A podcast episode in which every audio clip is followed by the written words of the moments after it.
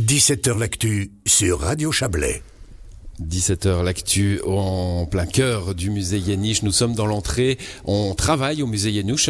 Yéniche, on accroche euh, cette prochaine exposition qui commencera euh, vernissage jeudi prochain et puis ensuite euh, quelques quelques mois d'exposition avec l'art cruel, l'art cruel, la cruauté au cœur de l'humanité probablement et donc au cœur de l'art. On va en parler pendant toute la première partie de cette émission avec mes trois invités. Nathalie Chet, bonsoir. Bonsoir. Vous êtes la directrice du musée Yéniche. Vous êtes là avec Claire Stoulig. Bonsoir à vous.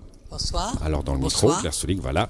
Euh, vous êtes vous la commissaire de l'exposition, commissaire invitée. Hein, vous, avez, vous avez euh, euh, imaginé cette exposition et, et vous l'avez mise en place. Et puis Emmanuel Neukom, bonsoir. Bonsoir. Vous êtes vous conservatrice du département Beaux-Arts du musée Yéniche. Il y a d'autres départements que les Beaux-Arts au musée Yéniche Bien sûr, les estampes avec une. C'est pas les Beaux-Arts les estampes, c'est en dessous ah, Non.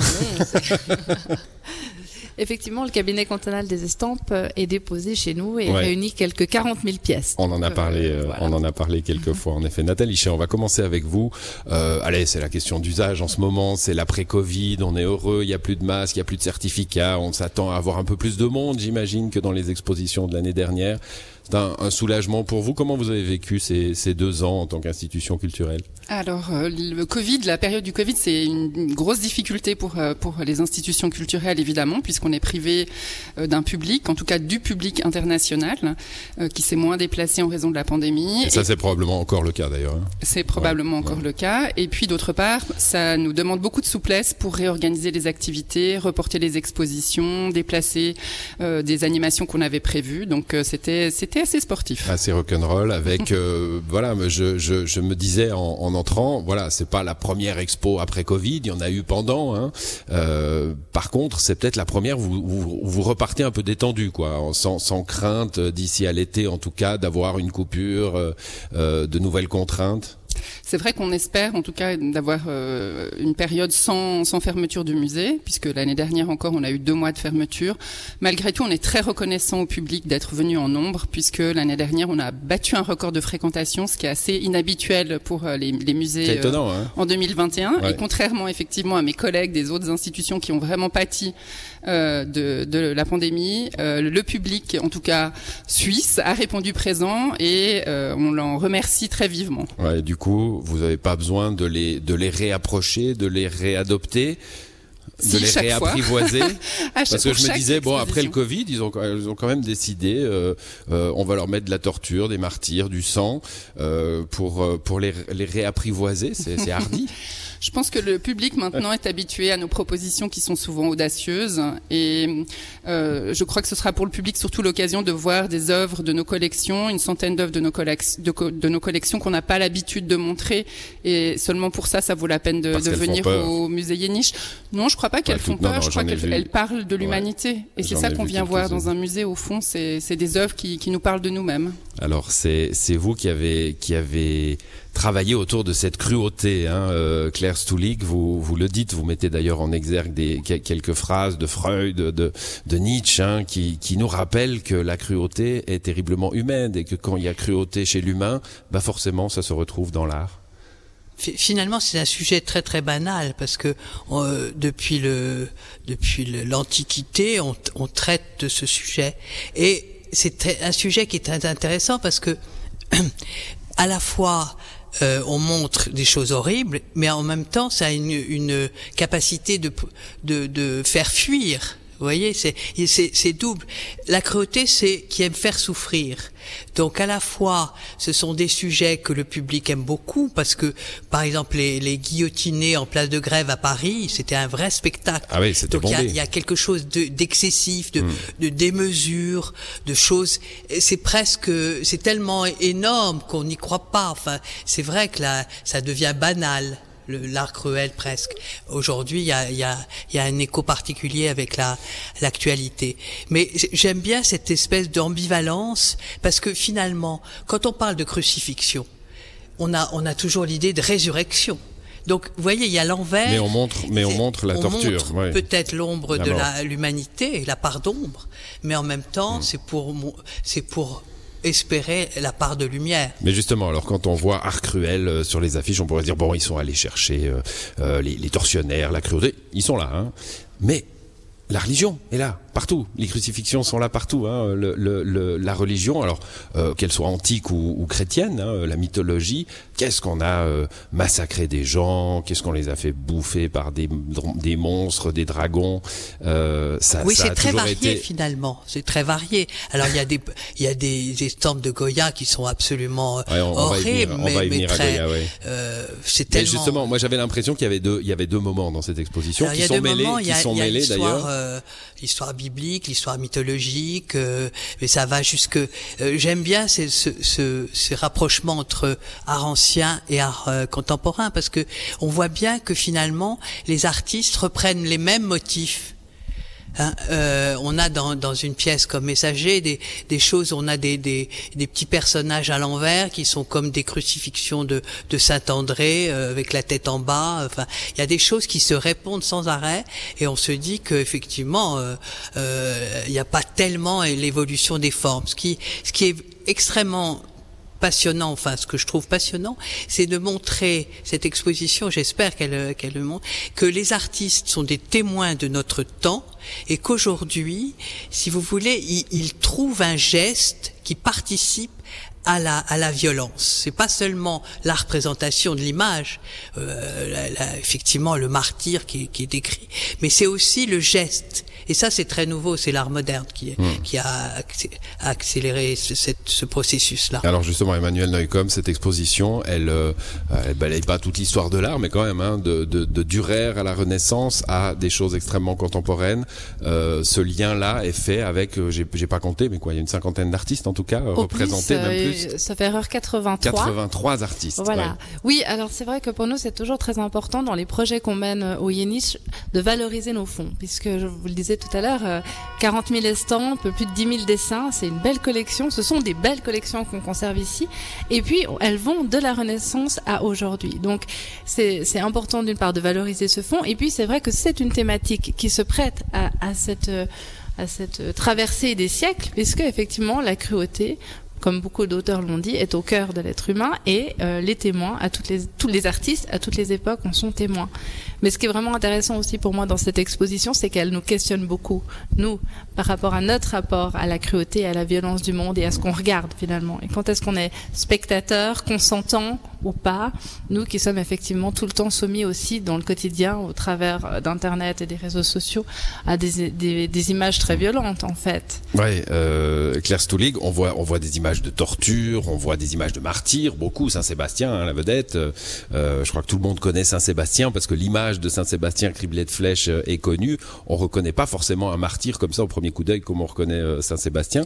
Et puis en même temps, ben il y a, y a une, y a une jouissance à regarder la souffrance des autres et il y a probablement une jouissance à la, à la représenter pour certains artistes. Là, je parle pas justement de Goya et de ses images de guerre, je parle pas des, des, des camps d'Auschwitz, mais il y a, y a eu dans, dans la représentation de la cruauté un, un plaisir un peu malsain, non? Ah bah absolument, absolument. Qui aime qui, aime se faire souffrir? Et alors c'est très très juste que vous vous, vous soulevez Saint-Sébastien qui est bien traité dans l'exposition parce que finalement Saint-Sébastien, il est toujours dans la représentation. Enfin les artistes l'ont toujours représenté criblé de de flèches. Or le visage, si on regarde bien, est toujours comme un visage un peu extasié, un Content. peu. Alors il pense déjà à la, euh, il pense déjà à, à est-ce qu'il va pas mourir? Il va être soigné par Saint Irène, très bien soigné, et, et certainement avec une une idée. euh, vous allez me dire, euh, elle invente complètement, mais c'est vrai que il était certainement amoureux de son de son infirmière. Alors on peut le transposer aujourd'hui comme ça. Et, et Vous êtes et une, commissaire comme- d'exposition, vous avez le droit de tout dire, Madame la commissaire. Vous pouvez inventer tout ce que vous voulez, vous pouvez- c'est bon, on, on vous croit. Vous êtes commissaire. Alors, non, mais c'est vrai que Françoise Petrovic, qui est une artiste qui a déjà été présentée d'ailleurs euh, dans d'autres expositions au musée Yéniche, est quelqu'un qui, qui saisit ce moment justement. Elle, elle, euh, elle fait une suite de Saint-Sébastien, d'après les, les maîtres anciens, avec l'aquarelle. Et alors, il est criblé de, de flèches, mais l'eau, l'eau de l'aquarelle efface la douleur. Voyez, il y a une espèce de métaphore qui se joue avec la matière picturale, le, le oui, le lavis mm. et la représentation. Et ça, j'aime beaucoup ça. C'est vrai que ça, ça m'intéresse beaucoup ce, cette, ces métaphores-là. Bon, les métaphores euh, de l'art. Euh, Emmanuel Neukomm, il y a quelque chose moi qui m'a frappé justement que je disais il y a deux il y a deux façons, il y a la façon en effet un peu mythologique, un peu religieuse. On a on a facilement des monstres ou des coupables déshumanisés, on va dire, hein, qui sont responsables de la cruauté. Euh, et puis tout à coup Goya, euh, les guerres napoléoniennes, tout à coup les camps, euh, Auschwitz. Euh, tout à coup, on se rend compte que le monstre, c'est l'homme. Hein. Euh, et là, il y a, y, a un, y a un passage, évidemment. Hein, tant qu'on se dit ah au ben, Moyen Âge, bon, c'est des dragons, les méchants. Et, tout à coup, on se rend compte que c'est l'homme. Et puis, il y a une, une identification qui est, qui est tout autre. Hein.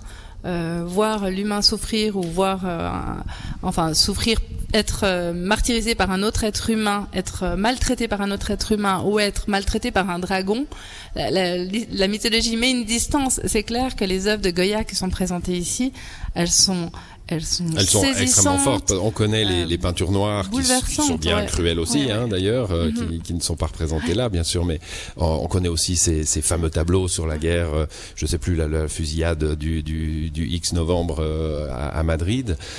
et puis là, alors je découvre des images moi de guerre hein, qui sont qui sont proches finalement de, de ce qu'on peut voir dans des reportages photos aujourd'hui. Tout à fait. Alors là, la question du médium entre en compte. Dans quelle mesure le médium met une distance aussi avec ce qu'on voit. Hein, le, si ça avait été des photos, euh, notre perception aurait été aussi différente. Là, la gravure met une forme de, de distanciation entre nous et le sujet.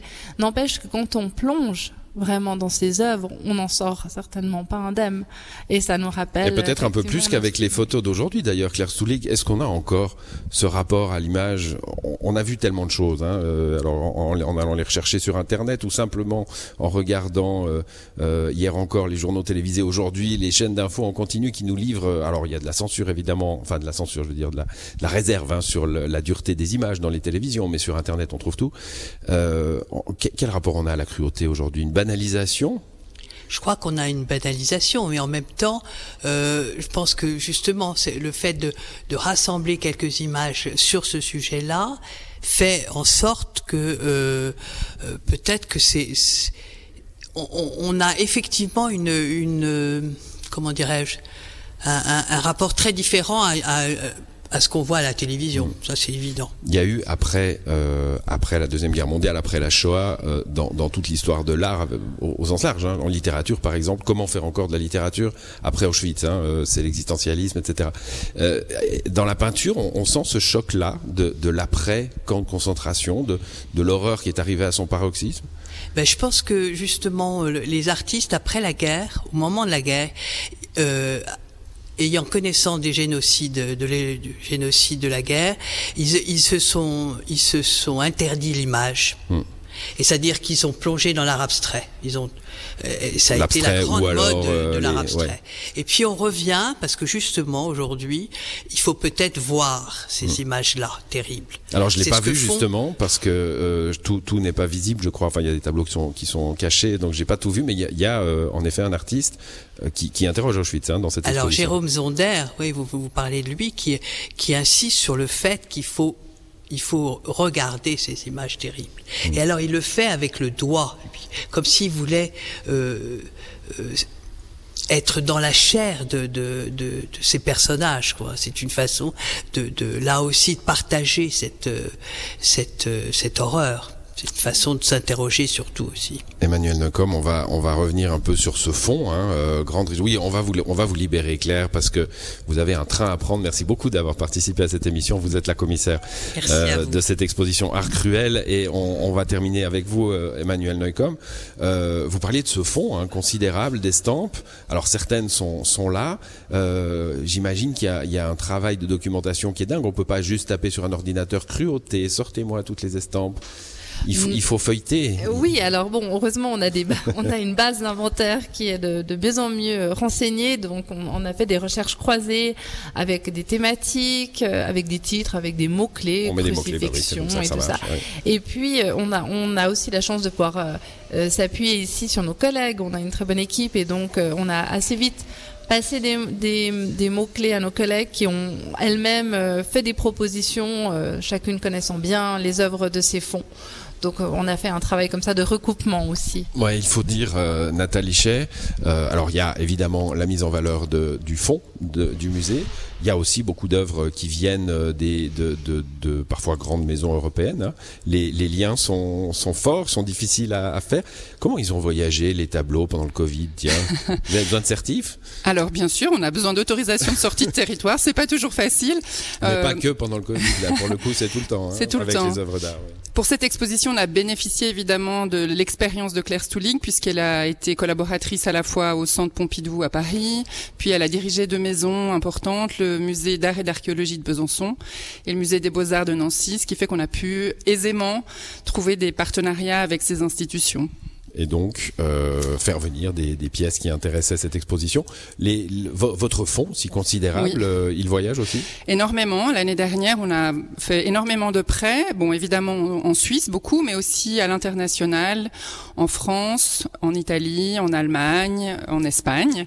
Euh, alors plutôt pour des peintures. L'année dernière, on a fait voyager notre Morandi, notre Valoton, enfin voilà un certain nombre d'œuvres Toujours un petit emblématiques. quand il quitte la maison, c'est un peu comme Toujours. c'est comme un enfant qui va pour la première fois à l'école tout seul. Oui, je vous avoue que c'est toujours un petit frisson euh, parce que évidemment faire voyager une œuvre c'est toujours un Ouais. risque qu'on lui fait prendre et donc on prend des précautions euh, incroyables pour pouvoir les faire voyager dans de bonnes conditions. Et puis l'année dernière, on a aussi fait un partenariat avec le musée d'Arras puisque l'exposition Marguerite Burna- Burnat-Provin a été présentée après l'étape euh, Veuvezanne euh, au musée euh, des Beaux-Arts d'Arras. Eh bien, euh, une exposition, c'est dans le musée, évidemment. Euh, elle sera bientôt prête. Ça commence le 8 avril. Le vernissage, c'est le 7, c'est jeudi prochain. Euh, et puis, ça durera jusqu'à la fin du mois de juillet. Une exposition Emmanuel Lecom, ça se fait vivre aussi. Il y aura, j'imagine, plein d'activités autour, des conférences, des moments de visite. Oui, alors il y aura. euh, je, je vous avoue que j'ai pas Oh, pris l'agenda, euh, l'agenda euh, avec Non, non, moi, alors on va- on va pas le faire, l'agenda, effectivement, mais il y a, il y a voilà. des visites guidées euh, pour le public. Il y aura une conférence autour de la décapitation. Oui, tête coupée, couleur sanguine. Effectivement, il y a plusieurs décapités dans cette exposition, les pauvres. Donc, on, leur- on les met à l'honneur au travers d'une conférence. Euh, et puis, euh, évidemment, euh, il y a aussi une offre euh, qui est propre au musée, qui est l'offre Art et Son. C'est-à-dire, c'est une visite audio qu'on vous propose. Euh, des extraits musicaux ont été sélectionnés en, en- spécifiquement euh, pour être écoutés en regard des œuvres présentées. Et donc, avec votre smartphone, vous euh, lisez le, Ah, le donc c'est pas un code. commentaire comme, euh, Non, le- comme un banal euh, commentaire audio Il y en aura de aussi musée. il y a un audio guide classique, mais il y a aussi quand même cette, Ah cette possibilité de, de vivre autrement l'œuvre, le rapport à l'œuvre au travers de la musique avec des, des extraits musicaux euh, assez courts, sélectionnés spécifiquement pour les œuvres. Est-ce qu'on fera venir des scolaires pour voir tous ces Mm. décapités Gnark, gnark, gnark. Alors c'est vrai qu'on a on a une activité intense avec les scolaires puisqu'on a mis sur pied une nouveauté l'année dernière, c'est-à-dire une carte, un pass. euh, J'emmène ma famille au musée pour autonomiser euh, les jeunes justement dans leur choix culturel et qu'ils soient eux-mêmes le moteur de la visite au musée. On a euh, eu- reçu énormément de scolaires l'année dernière et cette année, je vous avoue qu'en fait euh, les scolaires, on les fera plutôt travailler à l'étage avec les trois expositions de l'étage. Voilà, parce qu'il y a euh, évidemment Kokoschka hein, euh, qui a toujours son, son moment au musée Yéniche. On n'aura pas le temps d'en parler ce soir, Mhm. mais euh, on aura probablement l'occasion de reparler de lui euh, lors d'une prochaine émission. Et puis une troisième expo. Alors Pietro Sarto, un artiste qui aura 92 ans cette année, un artiste vraiment très important pour pour la Suisse et on est vraiment ravis de pouvoir lui rendre hommage au musée Yéniche. Très bien, ben merci à vous deux d'avoir participé à, à cette émission. On termine après la pub avec la Fondation Hirondelle et ses projets euh, en Ukraine.